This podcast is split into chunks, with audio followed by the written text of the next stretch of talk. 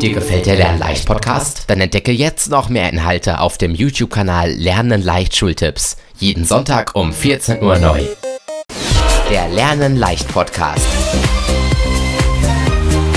Schule und Lernen in einem Podcast. Und hier ist Mathis Tanger. Wenn du deine Kenntnis einer Fremdsprache verbessern möchtest, sind Tandempartnerschaften exakt das Richtige für dich. Wie das funktioniert und was es wirklich bringt, das verrate ich dir in dieser Podcast-Episode. Und damit ganz herzlich willkommen zum Lernleicht Podcast mit mir, Mathis. Wie lernt man am besten eine Sprache? Indem man in der Sprache kommuniziert und sich mit Muttersprachlern umgibt.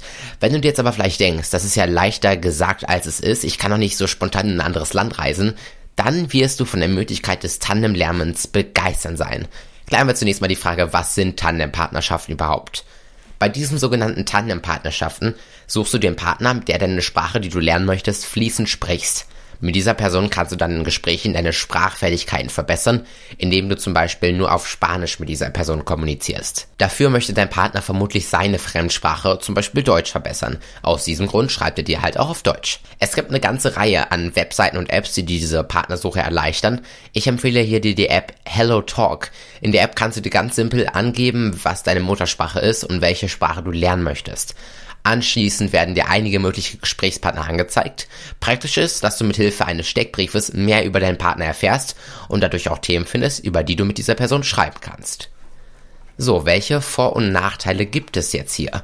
Eine Tandempartnerschaft bietet dir zahlreiche Vorteile. Ein Tandempartner eignet sich vor allem gut dafür, sein flüssiges Sprechen in der Fremdsprache zu verbessern.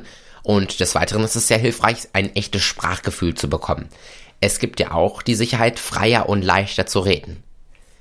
Wenn du jetzt eine Vokabelfrage hast, dann kannst du direkt deinen Partner fragen. Der wird dir dann helfen und zusätzlich deine Sätze korrigieren, was ziemlich hilfreich ist.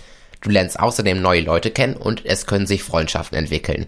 Zudem ist eine digitale Tandempartnerschaft komplett kostenlos. Es können natürlich auch Schwierigkeiten auftreten. Den wirklich richtigen Lernpartner zu schwinden ist natürlich nicht ganz so schnell erledigt. Achte darauf, dass du deinen Steckbrief ausführlich ausfüllst und dein Sprachniveau auch korrekt angibst. Hierfür gibt es kostenfreie Online-Tests, andernfalls kommt es möglicherweise zu Kommunikationsschwierigkeiten. Außerdem muss auch nochmal klargestellt werden, dass ein Tandempartner kein richtiger Sprachlehrer ist, sondern ein ganz normaler Muttersprachler. Also erwarte von deinem Gesprächspartner nicht, dass er dir komplizierte Grammatikthemen erklärt. Deswegen jetzt meine eigene Erfahrung und ich habe mittlerweile schon einige positive Erfahrungen mit Tandempartnerschaften machen können. Ich habe aktuell einen guten Kontakt zu einem spanischen Jungen, der Deutsch auf dem Sprachniveau A1 lernt und dadurch, dass wir gemeinsame Interessen haben, finden wir auch immer genügend Gesprächsthemen. Hast du jetzt vielleicht auch Interesse, einen Tandempartner zu finden, dann empfehle ich dir folgende Internetseiten. Die erste Internetseite lautet conversationexchange.com, die zweite wäre tandem.net und die dritte wäre italki.com oder am komfortabelsten, wie ich finde, die App HelloTalk kann ich dir nur empfehlen.